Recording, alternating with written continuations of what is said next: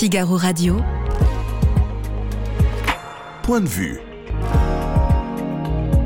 Anne-Emmanuel Isaac. On parlera de l'inflation.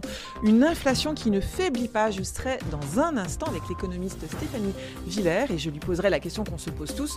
Jusqu'à quand ça va durer? Et puis on passera à un tout autre sujet euh, avec notre deuxième invité. On parlera d'éducation bienveillante.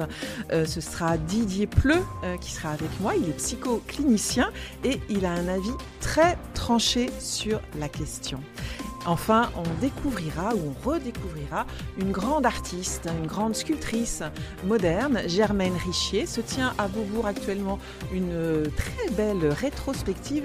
Je serai avec Laurence Durieux, c'est sa petite nièce, et elle consacre à cette artiste, à sa grande tante, une bande dessinée qui nous fait donc découvrir sa vie et son œuvre. Voilà, sur tous ces sujets, j'attends euh, vos questions, vos remarques. Point de vue, c'est parti.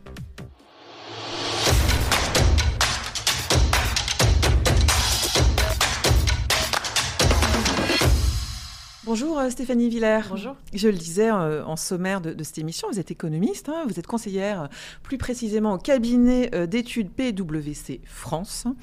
La première question est très simple, euh, c'est celle que tout le monde se pose. hein. Ça va durer jusqu'à quand cette, cette hausse des prix? On voit que ça s'est euh, mis en place il y a à peu près euh, un an depuis euh, le déclenchement de, la guerre en Ukraine.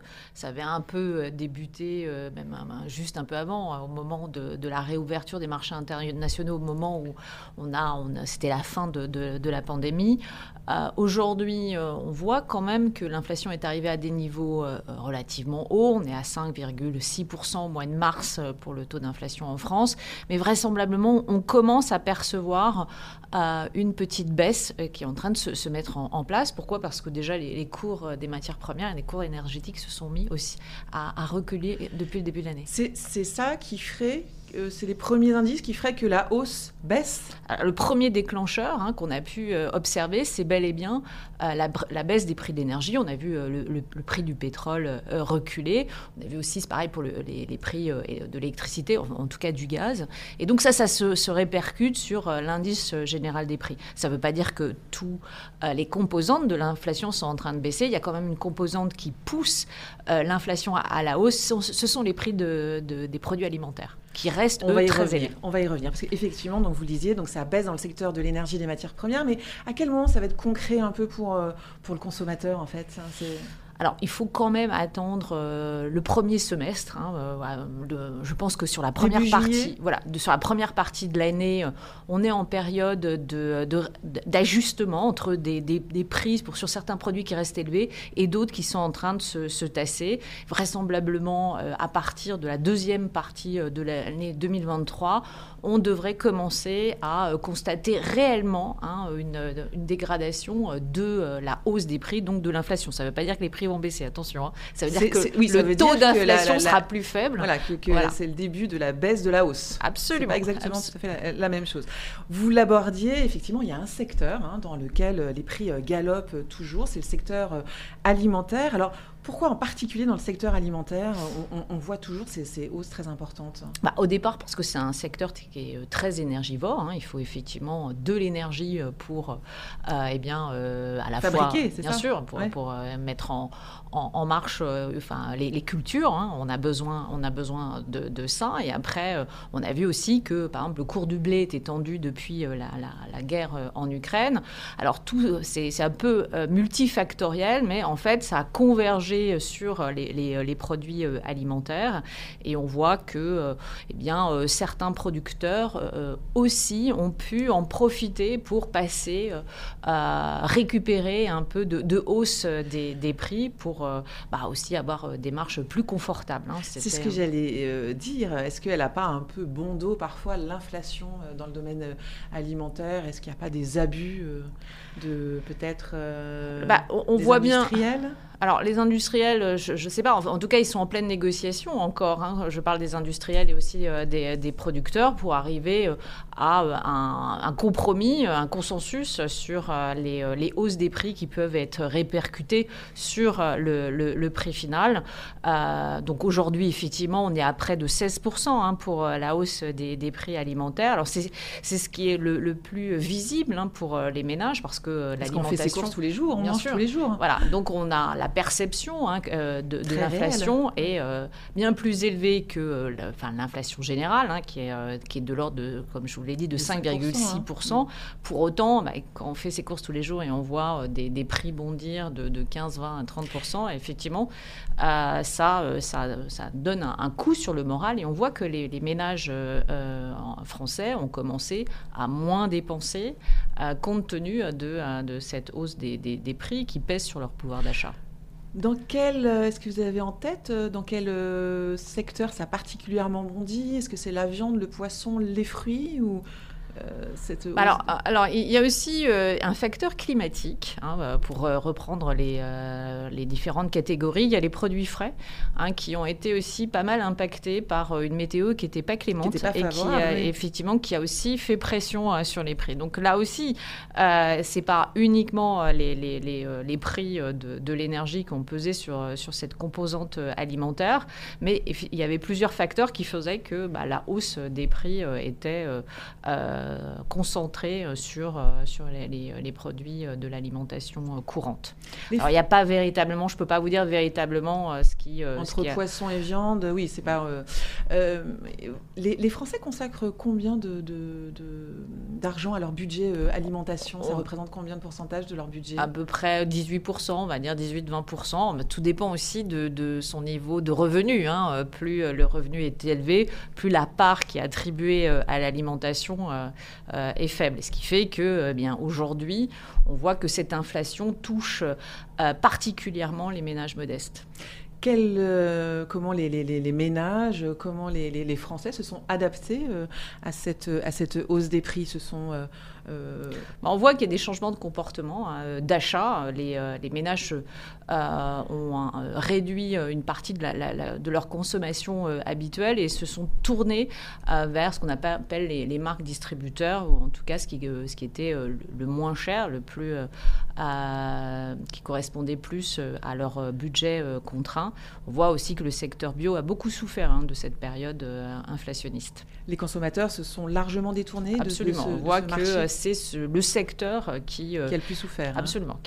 Et euh, est-ce que, est -ce que dans, dans, cette nouvelle attitude de, de faire ses courses, de se tourner vers les, les, comment dire, les marques des distributeurs, ça concerne à la fois, sans doute, en premier lieu, les, les milieux modestes, mais est-ce que ça a touché aussi tous les autres Oui, non, non, mais on a vu, vous avez raison, on a vu euh, on constate les ménages plus, plus euh, effectivement euh, globalement une une modification dans les comportements d'achat habituels. On l'a vu aussi en termes de consommation d'énergie. Hein. Les ménages, globalement, cet hiver, euh, même s'il euh, il y a eu un climat euh, plutôt doux hein, sur, les périodes hivernales, il n'empêche que les ménages, globalement, se sont, ont voulu moins consommer, sont entrés plus dans la sobriété énergétique. Donc on voit quand même que face à des nouvelles données, hein, cette flambée des prix, à la fois de l'alimentation et de l'énergie, les ménages euh, français euh, s'adaptent et changent de comportement. Une forme de stratégie qu'on pourrait appeler la stratégie de la fourmi, quoi, finalement, euh, par rapport à la cigale, non C'est ça? Ils, sont pris, ils ont pris les devants Avec quand même des contraintes réelles. Hein. Le pouvoir d'achat, globalement, a été véritablement entaché par cette période inflationniste qu'on n'avait quand même pas, pas connue depuis les années, le début des années 80. Donc, c'est une vraie perturbation. Les, Français, en fait, manquent de repères, puisque je, je, pense, par exemple, à tous ceux qui sont nés après les années 80, ils n'ont jamais euh, connu euh, cette période où euh, les prix affichent de telles hausse.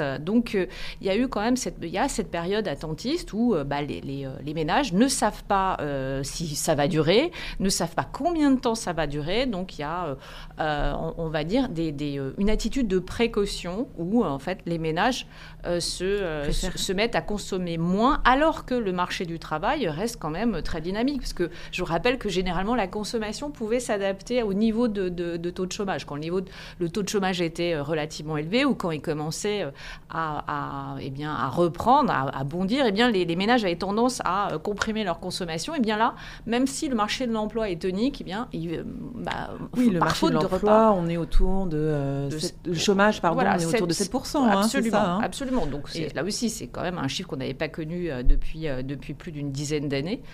Euh, en dépit de, ces bons chiffres hein, sur, le, sur, le, sur l'emploi, eh bien, euh, les, les, ménages se veulent prudents. Comment euh, se situe la France en termes d'inflation par rapport à, nos voisins européens? Est-ce que on, est, on, dit souvent que la France est, moins touchée par... On est effectivement, alors on l'est un peu moins actuellement, mais on a été pendant très longtemps les bons élèves de, de la zone euro, puisqu'on on enregistrait un des taux d'inflation les plus faibles. C'est s'expliquer par la mise en place très rapide par euh, le gouvernement de ce qu'on a appelé le bouclier tarifaire. Les différents dispositifs. Absolument. et donc ça, ça a effectivement, euh, ça a permis euh, aux ménages de moins français, de moins subir la, hausse notamment des prix de l'énergie par rapport à d'autres pays. Je pense notamment à l'Allemagne. L'Allemagne est à combien par rapport à nous? Bien aujourd'hui, doit être, ça en train de baisser, donc, mais ça doit être aux alentours de 8%. Pour vous, les dispositifs qui ont été mis en place, donc ça a été plutôt euh, efficace. Hein, c'est ça, c'est le, bouclier tarifaire, la prime inflation? Absolument, euh, l'échec euh, énergie aussi, eh bien le, la ristourne à la pompe. donc toutes ces mesures ont permis de limiter la hausse, la hausse des prix et préserver quelque part le, niveau de, de de pouvoir d'achat euh, euh, des Français. Et là, je compare par rapport aux, autres pays européens qui n'ont pas mis, euh, en tout cas aussi rapidement, ces, mesures de, de pare-feu contre, contre l'inflation. Euh, on a beaucoup parlé du chèque alimentaire. Euh, ça, a démarré en 2020. Ça a été un peu euh, nébuleux. Ça revient un petit peu sur le devant de la scène. Est-ce que vous pouvez nous en, expliquer un peu les teneurs de, ce chèque alimentaire? Alors, comme toutes ces mesures anti-inflation ont, pesé véritablement sur les, comptes publics, on voit que le gouvernement essaie d'expliquer que le quoi qu'il en coûte a une fin et qu'on ne peut pas vivre à travers euh, le soutien euh, indéfini euh, de, de, l'État.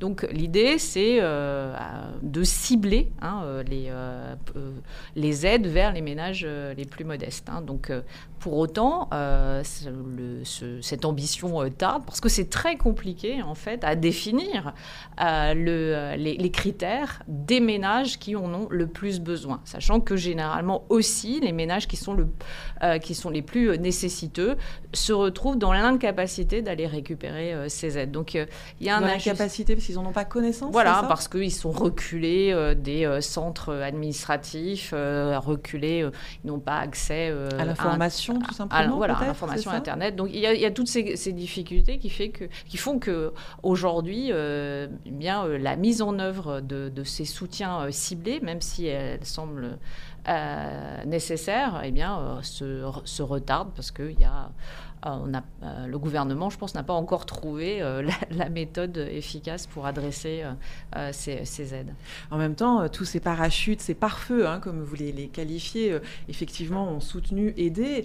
néanmoins, c'est de la dépense quand même publique, ça reste de la dépense oui, publique. Bah oui, bah c'est effectivement ce que, ce que dit assez clairement notre ministre des, des Finances, hein, Bruno Le Maire. Il y a euh, les comptes publics sont, sont, dégradés. On a quand même un déficit public qui, euh, qui est de, juste en dessous de, 5%, mais qui est bien au-dessus des 3% euh, qui réclamés par l'Union européenne. Voilà, et, et, une dette qui est quand même assez lourde puisque elle représente 112% du PIB. Donc c'est quand même. Alors, je vous rappelle qu'avant la crise Covid, on était à 98, donc il y avait véritablement eu ce bond hein, dans, les, dans la dépense publique et qui, a été financé par de la dette. Et, donc aujourd'hui, euh, même vis-à-vis de, Bruxelles, il faut aller vers une politique budgétaire de rigueur. Donc le, les, les, mesures qui ont été prises jusqu'à présent pour aider les ménages doivent être contraintes ou en tout cas doivent être moins généreuses.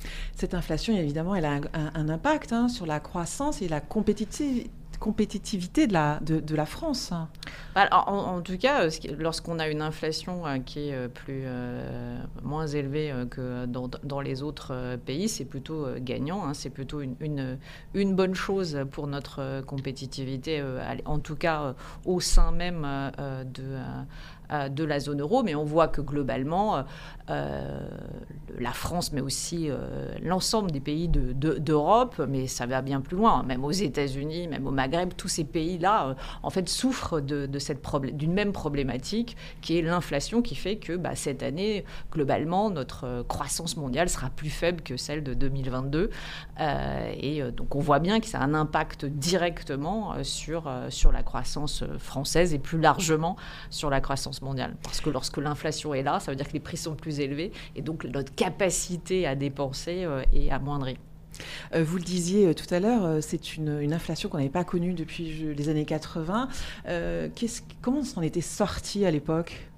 Eh bien, ça a été une politique de, rigueur, et notamment à travers euh, les, euh, ce qu'on a connu à travers les hausses de, taux d'intérêt. Et c'est ce qui est en train d'être mis en place euh, depuis le mois de juillet 2022 par la Banque Centrale Européenne. Je rappelle que Christine Lagarde a commencé à augmenter ses taux d'intérêt en expliquant que c'était son arme, l'outil hein, principal et efficace pour juguler l'inflation. C'est aussi, pour ça aussi qu'on attend dans les mois à venir un effet de cette hausse des taux d'intérêt sur l'activité et par effet ricochet sur l'inflation. À partir du moment où, les taux d'intérêt sont plus élevés, ça a tendance à ralentir un peu euh, l'activité, l'économie et euh, bah, voilà et, par conséquent, eh l'inflation, la hausse des prix euh, devrait commencer à se tarir. Donc on attend aussi hein, pour cette première partie de l'année, fin de première partie de, de, de l'année, cet effet lié à la hausse des taux d'intérêt qui a été mise en place à partir du mois de juillet par la BCE. On est aujourd'hui à un taux d'intérêt directeur à 3,5%. Donc c'est un peu jusqu'à combien? C'est la référence. Bah, on, voit en fait l'idée c'est c'est pas qu'elle de monte euh, que ces taux d'intérêt euh, soient trop élevés. Pourquoi la crainte ce serait de déclencher une, une récession? Donc en fait la banque centrale, enfin, européenne, mais aussi les autres banques centrales doivent trouver le juste dosage hein, entre mm. la nécessité de lutter contre l'inflation et à préserver quand même un niveau d'activité acceptable. Ce sont donc euh, les euh, signaux, entre guillemets, que vous allez euh, observer ces, ces, prochaines, ces prochaines semaines et, qui dicteront le scénario, entre guillemets, de, de l'inflation. Est-ce qu'elle va baisser ou pas baisser, en fait hein, Oui, mais s'il n'y a pas de, de, choc exogène ou un choc extérieur nouveau, eh bien, je pense que véritablement, l'inflation va pouvoir petit à petit reculer. Je rappelle quand même que l'inflation, c'est la hausse des prix, ça ne veut pas dire que les prix vont baisser. On restera quand même à des niveaux plus élevés de prix que ceux qu'on avait connus euh, avant la crise Covid. Mais avec le d'accord, avec le déclenchement d'une baisse. Merci, euh, Stéphanie Villers euh, d'être venue au Figaro répondre à nos questions. Figaro Radio. Point de vue. Anne-Emmanuel Isaac. Bonjour Didier Pleu, vous êtes depuis près de 50 ans. Oui. Ça ne vous offense pas Non, non, non. non Psychoclinicien. Euh, pour certains, vous êtes un père fouettard. Ah euh, vous êtes le père fouettard de l'éducation, pour lequel il faut remettre de la hiérarchie et de l'autorité entre parents et enfants. Et puis pour d'autres, vous êtes le chantre euh, de la raison frappée au coin du bon sens. Bah, j'aime bien la, fin de la définition, ça me plaît bien. Parce que le côté père fouettard, euh, non, j'ai toujours dit amour et frustration. on, a retenu frustration. On a retenu frustration. Alors, votre dernier ouvrage s'intitule Éducation bienveillante, ça suffit. Mmh. Point d'exclamation. Alors, pourquoi euh, ça suffit? C'est si affreux que ça, euh, l'éducation bienveillante. Vous, vous n'y allez pas par quatre chemins hein, dans votre livre. Hein. Vous parlez de danger. Ben oui, parce que je consulte encore et je vois des parents qui sont en burn-out Je vois des enfants, des ados qui vont de moins en moins bien, et à chaque fois que je demande sur les petits incidents de vie qu'est-ce qui se passe, je n'ai que ces hypothèses de l'éducation bienveillante. Mais attention, c'est l'éducation positive à la française. Ça n'a rien à voir avec les programmes classiques. Alors justement, redéfinissons quand même pour que tous euh, nos internautes et spectateurs, auditeurs comprennent bien de quoi il s'agit. Euh, comment vous pourriez résumer euh, l'éducation bienveillante et positive à la française, comme vous le dites? Bah, l'éducation positive, normalement, c'était euh, la théorie de ce qu'on appelait l'apprentissage. C'est-à-dire, si un enfant a des petites difficultés, graduellement, je vais l'exposer. Et par des renforcements positifs, des gratifications, ça va aller un petit peu mieux, etc. C'était des programmes, des outils, mais il n'y avait pas un sens derrière. On ne disait pas, attention, derrière tel petit comportement, il y a quelque chose qui se passe. Donc, c'était des outils, simplement, pédagogiques.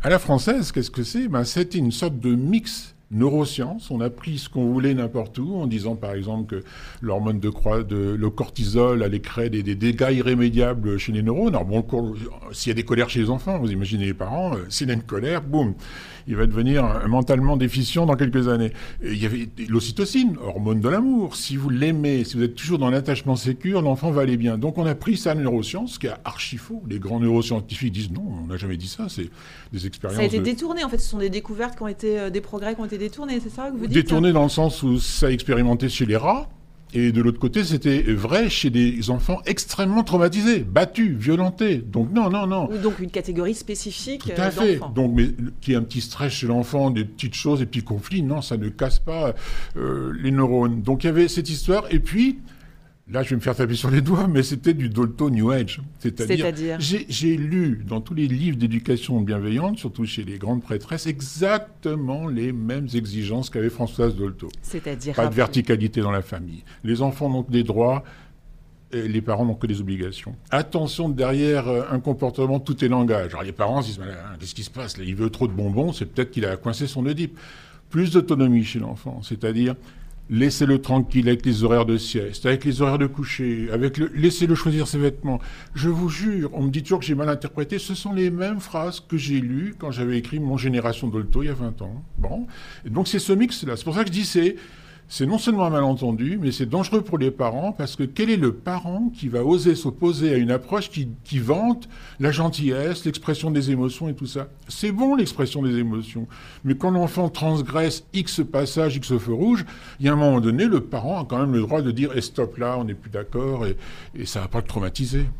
Qu'est-ce que, qu'est-ce que vous voyez euh, concrètement là? Et depuis combien de temps vous voyez euh, euh, les dégâts de ce que bah, c'est là que je, suis plutôt jeune, parce que 45 euh, ans de pratique, et je vis ça très rapidement. Quand je faisais mes études, j'étais éducateur. J'ai vu l'entrée de la psychanalyse dans l'éducation. Et notre foyer de délinquants était devenu un truc où on faisait de la symbolique et tout ça ne marchait pas. Et très vite, quand je suis devenu euh, psy libéral, bah, j'ai vu qu'au début, il y avait des enfants classiquement faits pour le psy, trop anxieux, angoissés, inhibés. Hein. bon, ok, des enfants qui avaient besoin d'être un peu gonflés à l'hélium, un besoin justement de, de sécurité affective. Mais j'ai vu très vite que c'était des enfants carencés éducatifs, et ça depuis 30 ans. Depuis 30 ans déjà? Carencés, oui, parce que c'était la première génération des parents qui disaient ben faut tutoyer, euh, non ça c'est normal, non faut apprendre par les prénoms nos parents. Moi qui suis un ado de 68, c'était ça. La, plupart de mes copains, leurs enfants les appelaient par leur prénom. Donc il n'y avait, plus de, hiérarchie entre le parent et l'enfant, il y avait le côté copain en fait, c'est ça? Oui, horizontalité qui était réclamée par tous les psys de l'époque. Donc euh, c'était toujours cette histoire de non, et puis surtout le mot frustration. Il y en avait eu tellement avant, tellement. Dolto avait raison là-dessus, il n'y avait pas de respect de l'enfant. L'enfant était un légume dans les années 50. J'ai connu ça, moi, c'est ce que. C'est ce que vous racontez aussi, Dans, votre livre, c'est-à-dire les années 50, euh, c'est euh, on, tape, on frappe les enfants et pas moi, je n'étais pas frappé, mais euh, j'avais des copains, oui, Martinet, ça existait. vous êtes tapé quand même à l'école, il me non, Non, non, c'est un autre élève, mais c'est vrai qu'on pouvait frapper si on ratait la table du 5 euh, alors qu'on avait 7 ans. 7 ans, quoi. 7 ans. Euh, monte sur l'estrade à l'étude et tu vas voir ce que tu vas voir. Donc là, maltraitance. C'était bon. Si mes parents avaient lu Dolto à l'époque, je signais. Donc Dolto avait raison là-dessus. Oui, mais dans un contexte de maltraitance, comme Montessori avait raison à Naples au début du XXe siècle.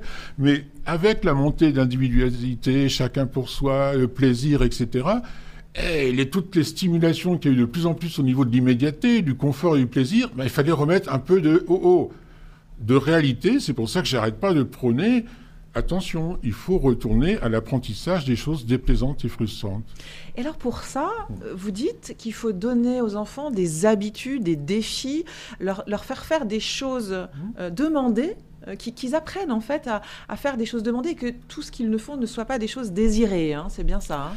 Bah, oui, parce que c'est toujours. Je ne suis pas très freudien, mais en tant que philosophe, il n'avait pas tort hein, quand il, il opposait le principe de réalité au principe de plaisir. On, est branché pour le principe de plaisir. C'est ce fameux, fameux noyau à Cubain, etc. Tous les humains ont envie de, jouir de la vie et d'avoir du fun parce que la fin n'est pas terrible. Mais c'est pas parce que euh, on, va jouir de la vie qu'il faut pas accepter l'autre partie, c'est-à-dire oui, mais la réalité est difficile. Et c'est ça l'histoire de la frustration, de- d'exiger quelque chose de déplaisant à un enfant, c'est l'armée. Regardez, ils n'ont jamais été aussi intolérants en frustration, hein, tout tout de suite, moi, moi, moi, les écrans, etc.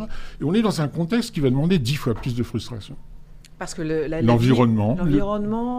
euh, la crise climatique, c'est Oui. ce que vous voulez dire en fait. Oui, les métiers, la précarité des métiers, les changements dans le couple, c'est beaucoup plus open, donc ça ne sera pas des, des couples qui durent 50 ans. Enfin, ça va être dur. Il va falloir accepter une réalité qui est quand même pas tout à fait logiquement euh, sympathique. Je ne dis pas que je suis cynique, je dis mais il faut armer nos enfants. Il faut les Vous dites, armer. il faut regarder la réalité en face et il faut que les enfants les rendre moins vulnérables et que cette forme d'éducation, elle rend vulnérable parce qu'elle est un peu hors sol en fait, c'est ça. Elle est hors, Elle est hors réalité. réalité. Elle est hors réalité. C'est pour ça que euh, je suis tout à fait favorable quand j'entends dire faut mieux aller euh, file dans ta chambre que de continuer à converser avec un enfant qui crise. Mais je dis toujours l'origine du mal. C'est pas de rejeter l'enfant et de l'exclure, c'est de dire mais pourquoi il en est arrivé à piquer des colères dans, un, su- dans une supérette, à ne pas accepter qu'on enlève son, son iPhone s'il est plus grand? C'est qu'il n'y a pas eu au départ ces habitudes. Vous avez dit le bon mot. hein. Qu'est-ce qu'est-ce qui nous fait accepter les frustrations? Les habitudes. Un enfant, quand il passe du, du bain rigolo avec maman et qu'il passe, va te brosser les dents tout seul, c'est par Ça habitude qu'il le fait. Ouais, ben oui, ça coince. Donc, Donc concrètement, Oui. là, ces conseils d'habitude aux enfants, c'est-à-dire, euh, qu'est-ce que vous donneriez comme exemple concret?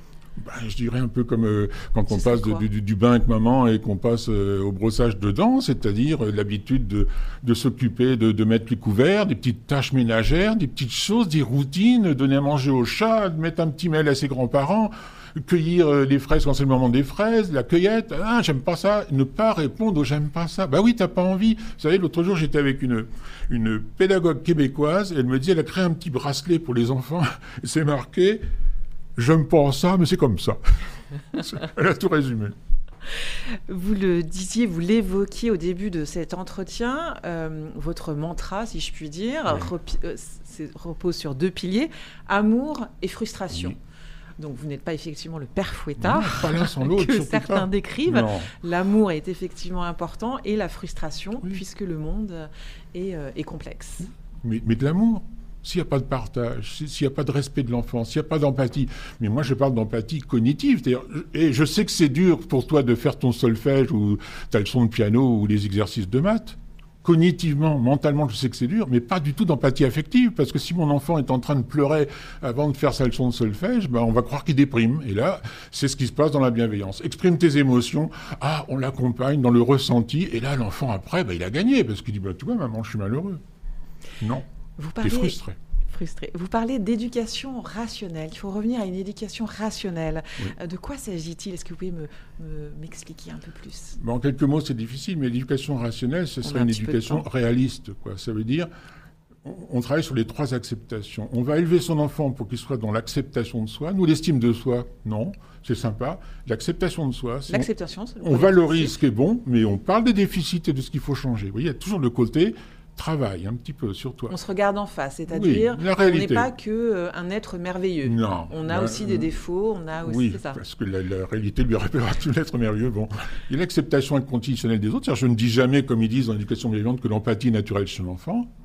Elle est naturelle chez les enfants anxieux qui ont toujours peur du regard de l'autre. Mais allez dans une crèche, vous allez voir les intrépides, s'ils prêtent le nounours à la petite fille qu'on n'a pas. hein. C'est rare. Donc, Donc on ça, apprend. il y a un apprentissage. On alors, apprend le respect des autres. Est-ce que tu penses à tes grands-parents? Est-ce que tu fais un petit dessin pour les autres? Des- Pour les autres. Il n'y a pas que toi. Et puis l'acceptation de la réalité, ben, c'est... Écoute, Coco, si tu veux être excellent en maths, il faut faire des exercices. Si tu, un jour tu veux être vétérinaire, c'est pas le tout d'aller aux eaux tous les dimanches. Il va falloir que tu Faire travailles tous les soirs. Vous parlez également de réintroduire, une autre de vos euh, recommandations, si je puis dire, hein, c'est de réintroduire de la hiérarchie entre euh, parents et enfants. C'est le vilain mot, mais hiérarchie, je ne veux pas dire par là le retour au pater familial, qui décide de tout, et, et, des goûts et des loisirs, qui fait tout. C'est, mais par contre, il y a un moment donné, oui, le parent est au-dessus de l'enfant parce qu'il connaît mieux le réel que lui. Donc il instruit, il transmet, mais de temps en temps, il impose, il contredit, et voire il peut sanctionner. Hiérarchie, c'est pas vilain. Si l'autorité est juste, c'est ce dont je parle dans le livre, moi, mon, un de mes, de mes mentors, c'était mon instituteur de Trouille-sur-Mer, qui, lui, on l'admirait parce qu'il nous aidait, il nous gratifiait. Ouais, C'était votre instituteur, c'est ça? Oui, Monsieur Potel, mon instituteur. Et c'est vrai qu'il était là, oh, on se sentait costaud après, mais quand on faisait une blague, boum c'était ça l'autorité juste. On l'admirait, il nous aidait, mais il faisait pas de cadeaux quand il voyait que ben, un petit enfant de 8 ans, faut quand même aussi le cadrer. C'est ça l'autorité juste.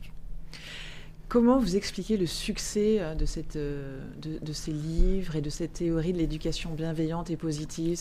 C'est la peur de ne pas être aimé euh, Les parents ont peur de ne pas être aimés par leurs enfants Ou c'est le contraste entre effectivement une éducation dans les années 50, pour résumer, très autoritaire, très patriarcale, et, et que peut-être là on est dans une, dans une période de transition entre deux Je crois qu'il y a eu la crainte de reproduire les schémas d'autoritarisme qui cassaient vraiment les enfants, je crois qu'il y a ça. Et puis de l'autre côté, c'est quand même assez merveilleux quand on dit avec la théorie de l'attachement qu'il suffit d'aimer son enfant, de le sécuriser, il va aller bien plus tard. Oui, là, on demande pas aux parents d'être conflictuels, on demande pas aux parents d'être exigeants, on demande aux parents d'être quelquefois un peu fermes.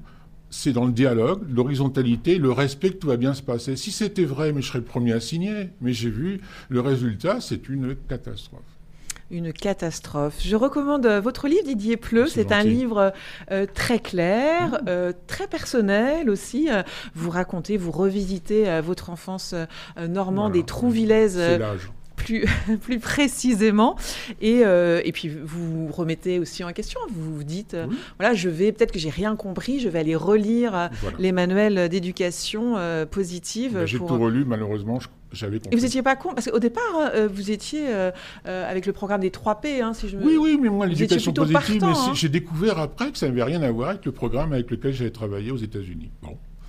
Voilà, mauvaise pioche. Mauvaise pioche. Bon, enfin, je suis content qu'il y ait des gens comme vous qui commencent à s'inquiéter de tout ça? Formidable. Merci Didier Pleu d'être venu. Je rappelle le titre de votre livre, L'éducation bienveillante, ça suffit. Point d'exclamation. Je ne sais pas si j'ai mis le bon ton d'ailleurs. Non, c'est le ton. Figaro Radio. Point de vue. Anne-Emmanuel Isaac. Bonjour Laurence Durieux, vous êtes la petite nièce euh, de Germaine Richier et l'auteur de cette bande dessinée. Germaine Richier, la femme sculpture, une bande dessinée écrite en collaboration, en collaboration avec Sandra Tosello, des dessins d'Olivia Sautreuil. Vous n'avez pas connu de son vivant euh, Germaine Richier, puisqu'elle est décédée en 1959. Quel est néanmoins euh, votre première, premier souvenir d'elle? Est-ce que vous la connaissez à travers une sculpture ou est-ce que c'est à travers des conversations en famille? Mon premier souvenir, ma première rencontre, c'était à Marseille, dans l'appartement de ma grand-mère. Il y avait la tauromachie à l'entrée. Et c'est vrai que ces sculptures sont comme des personnes vivantes, en fait. Et dès qu'on entrait dans, dans, cet appartement, même s'il était vide, il était habité. C'est une sculpture euh, grande quelle, quelle, taille avait-elle? C'est assez grand, oui. Euh, ça représente... Euh, il y a un crâne de taureau. Elle était assez fascinée par les squelettes, les ossatures. Et il y a un personnage dont la tête est le pic du, du gardien. Donc les hommes qui gardent les troupeaux de de taureaux et de, chevaux de sa Camargue, sa Provence natale. Et euh, voilà, elle avait planté ce, pic au sommet de la tête euh, du, du, torero. Alors, elle vient effectivement du sud, de la, de la Camargue. Dans, quel milieu euh, elle, elle, évolue Au départ, elle n'est pas du tout destinée à, devenir artiste, sculptrice, pas mm. du tout. Hein. Oui, oui elle, elle naît dans un milieu complètement étranger à l'art.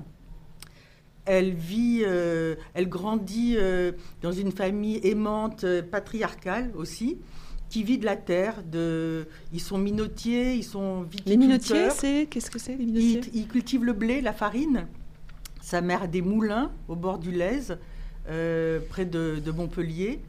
Et ils vivent aussi de, de l'huile d'olive. Son père, à un moment, est associé dans une petite épicerie qui fait des confiseries d'olives. Et donc elle naît à, à Grance, un petit village. Et quand elle a deux ans, la famille déménage à Castelnau. Euh, donc sur les bords du Lèze.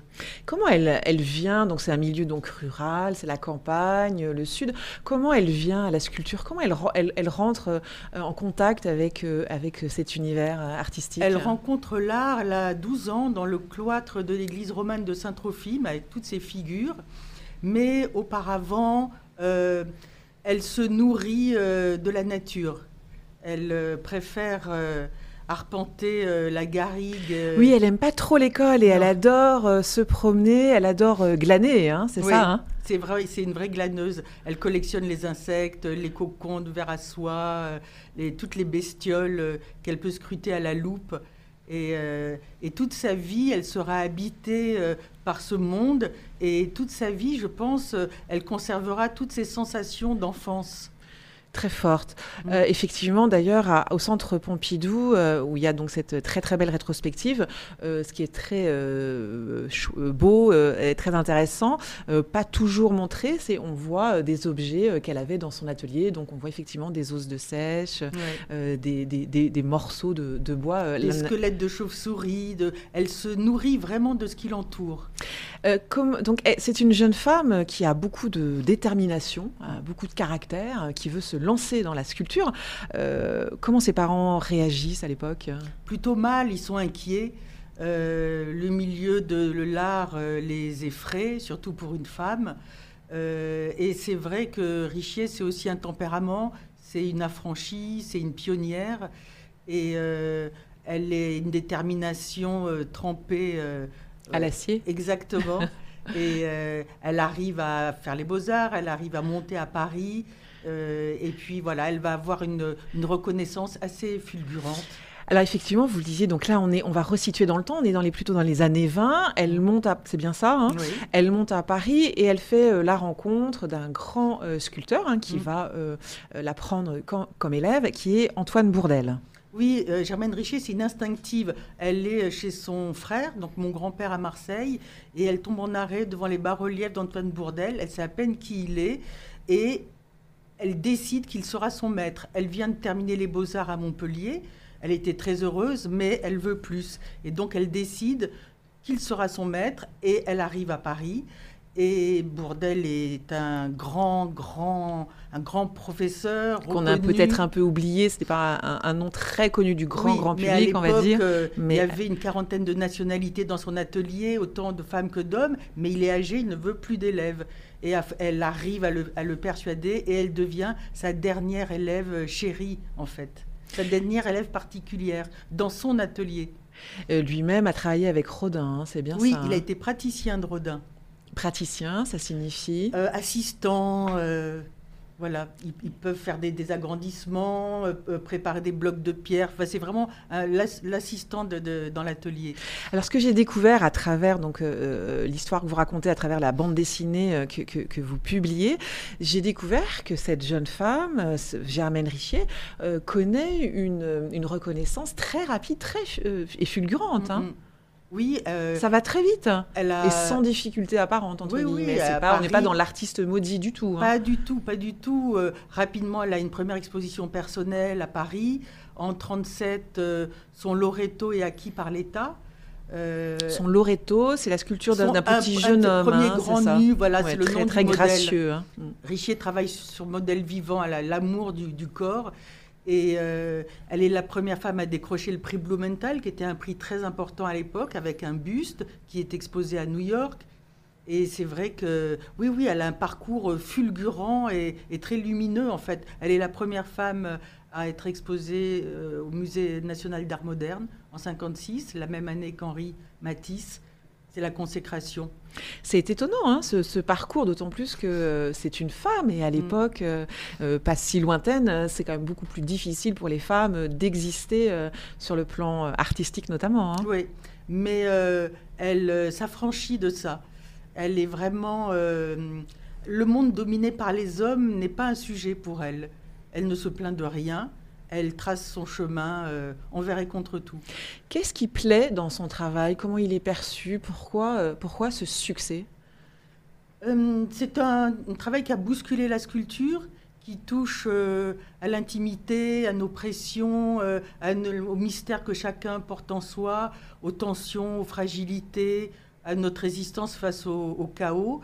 Et c'est aussi un, travail qui saisit l'humain dans sa vérité et dans, dans la globalité du vivant. L'humain est à la croisée des mondes euh, animal, végétal, minéral. Et c'est un travail aussi qui résonne avec euh,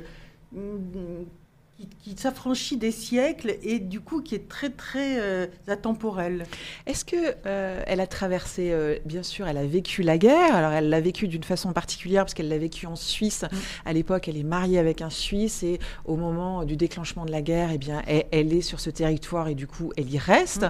Mm, mm. on sent que Hiroshima, les camps de la mort, Auschwitz ont résonné très fortement. C'est sûr qu'il y a un avant et un après le conflit mondial dans son travail. Mais ce qui est formidable dans l'exposition du Centre Pompidou et qui va après aller au musée Fabre à Montpellier, c'est que justement, il ne s'arrête pas à cette lecture qui était un petit peu euh, euh, l'unique lecture euh, par rapport à son travail. Auparavant, vous voulez dire, oui, c'est ça? C'était vraiment situé comme un, travail d'après-guerre, alors qu'on voit très bien que dans sa sculpture, il y avait toutes les prémices de l'hybridation bien avant les années 45. C'est vrai que à partir de 44-45, son modelé devient très bouillonnant, traversé par de la lumière, scarifié. Euh, vivant en fait. C'est vrai que, comme vous le disiez tout à l'heure, elle tutoie euh, différents mondes, elle a une vision, on dirait peut-être un peu animiste. Euh, Complètement. C'est juste comme elle, terme? Pour elle, tout est sacré. elle avait une foi dont elle parlait pas, la vraie foi, on en parle peu. Et, mais c'est vrai qu'elle pouvait voir, pour elle, un caillou était aussi sacré qu'une brindille ou qu'un scarabée.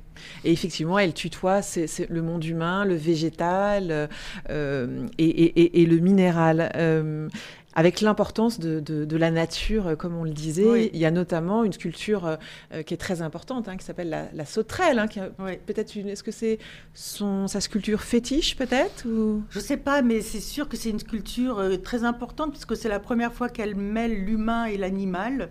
Et c'est une sculpture euh, d'une femme euh, vraiment à l'affût, à l'attaque. Et euh, Germaine Richer, c'est la sculpture du mouvement, de la vie. Et, ce qui est très touchant, c'est que pour sa dernière sauterelle, parce qu'il y en a eu trois, elle fait des agrandissements qu'elle modifie à chaque fois. Et la dernière, elle l'a fait en préparation de la rétrospective. Enfin, c'est pas une rétrospective parce qu'elle est trop jeune en 54 au musée d'art moderne quand elle prépare, pardon, à 54 hein, ans, elle a, voilà, en, 1956, et elle trace un petit cœur dans la paume de la main de la sauterelle comme un, signe protecteur. Sa, matière euh, favorite, euh, c'est, elle travaille beaucoup. C'est la terre, vraiment. C'est la terre. Oui, une terre qui monte comme un arbre, et voilà, elle, se nourrit de ce qui l'entoure, des matériaux assez pauvres. Elle, elle, sans cesse, elle se, elle se, elle, euh, excusez-moi, elle se renouvelle sans cesse par rapport aux matériaux. Elle utilise la filasse qu'elle trempe dans du plâtre, qui est la filasse, qu'est-ce un matériau pauvre que les plombiers peuvent utiliser pour euh, réparer des, fuites. Elle va travailler le plomb qu'elle va fondre elle-même. Euh, elle va expérimenter la gravure. Elle va faire des sculptures avec des fils, une manière de dessiner l'espace. elle est il y a une, expression que j'aime bien, c'est une dynamo. Elle marche à la dynamo, Germaine Richier. Euh, c'est-à-dire, elle retrouve aussi un peu ce, que, ce, côté glaneuse euh, qu'elle a de son enfance, de se servir des choses qui l'entourent. Exactement. Et, parfois des choses même très, très, très, des matériaux modestes. Complètement, oui, oui. Elle, a aussi l'amour de, des, vestiges du temps. Euh, elle, elle, convoque des modèles jeunes, musclés, magnifiques, mais aussi euh, des modèles euh, où les morsures du temps sont. Voilà, Notamment cet homme Nardone, Nardone qui est un, homme italien des Abruzzes, hein, si je me souviens, qui a un corps assez massif. Massif, très primitif, qui avait posé pour Rodin que Bourdelle avait déniché pour Rodin, d'ailleurs, à la recherche de nouvelles inspirations. Et elle adore cet homme. Et, qui est un des plus, pour elle, l'un des plus bels hommes du monde. Hein, c'est ce qu'elle dit. Hein, Exactement. Euh, et quand elle a cette commande d'un de, d'un grand Christ pour le cœur d'une église, elle, convoque d'abord Nardone. Après, elle va convoquer Liro, qui est un, homme euh, filiforme. Mais c'est vrai qu'elle a besoin de, cet homme euh, euh, primitif qui descend des siècles. Elle est, oui. Alors vous évoquiez, j'allais y venir justement, cette commande hein, que lui ont passé donc des, curés, de, les curés de Notre-Dame des Grâces, hein, c'est ça Notre-Dame de Grâce, de, Grâce, toute Grâce, sur le plateau d'Assy. Alors, on lui, qu'est-ce qu'on commande à, Germaine Richier et qu'est-ce qui se passe? Est-ce que vous pouvez nous raconter euh, cet épisode? On le Christ pour le maître-autel. Donc, c'est la première fois que l'Église commande un, Christ d'un maître-autel à, une femme. Et Richier euh, travaille comme pour toute sculpture, c'est-à-dire avec euh, les compas, les fils à plomb. Elle convoque des modèles et elle propose euh, une petite maquette. C'est la première fois qu'elle fait une maquette. Euh, d'habitude, un petit crowbar suffit, elle se jette dans, le, dans la sculpture. Et elle propose ça au, curé. Et tout de suite, elle trouve le parti pris d'un Christ concave. Euh, hybride puisqu'il va se confondre avec la croix. Avec la croix, oui. C'est donc un Christ très filiforme qui se, se, confond avec et la croix dans le sens horizontal et vertical. Hein. Et qui est concave, donc pencher vers, les fidèles et l'idée est tout de suite acceptée. Euh, L'église est consacrée par l'évêque d'Annecy et quelques mois après, un des curés, donc ce sont des dominicains qui ont passé commande, acteurs du renouveau d'art sacré, sont invités à une conférence justement sur euh, qu'est-ce que cette église d'Assy en Haute-Savoie apporte au, renouveau de l'art sacré. Et en fait, euh, là, il est attendu par un petit groupuscule de catholiques intégristes qui distribue un tract et qui crie au blasphème. Euh, et ça a été un gros, gros scandale à l'époque, hein, qui, qui, a fait la une des journaux. Euh. Le, le, qui, ce petit groupuscule a, fait une, une tache d'huile, a été soutenu par le Vatican, et le Christ a fini par être déposé, c'est le terme euh, voilà, et, il a commencé une, errance de longues années. Il a été euh, remis à sa place dix ans après la mort de, Germaine Richier. Donc il a disparu pendant combien de temps de son église, ce Christ en croix, euh, alors, vous diriez Il a disparu, je crois, en 52. Il, a été remis en 69, ah oui. pendant la semaine de Pâques d'ailleurs. Euh, et, le regard aujourd'hui sur ce Christ est plutôt euh, euh, reconnu. Même à l'époque. Hein. Même à l'époque, une grande partie. Le, scandale est venu des gens qui n'avaient pas vu ce Christ. Juste une photo est parue dans la revue de l'art sacré que dirigeaient ces, pères dominicains. après, il a été énormément défendu par les paroissiens qui aimaient ce Christ. Parce qu'ils s'en sentaient proches, hein, c'était Exactement. C'était euh, une église qui a été construite euh, euh, pour des sanatoriums. Et donc, les, patients partageaient la douleur de ce Christ. Et c'est vrai qu'il a été évidemment défendu par une grande, aussi attaqué que défendu. André Malraux disait que c'était le seul Christ devant lequel on pouvait prier. Euh, Germaine Richier, je dois vous avouer, Laurence Durieux, je la connaissais très vaguement. Je découvre en vous lisant que ça a été une grande artiste de son vivant, célébrée, euh, reconnue en France, mais à l'international. Qu'est-ce qui a fait que euh, elle a été un peu oubliée? Pourquoi Oui, vous n'êtes pas la seule à la, découvrir ou à la redécouvrir. Il était temps. En fait, elle meurt jeune, elle a 57 ans. Et euh, quand elle meurt, elle n'est pas portée par un, grand marchand.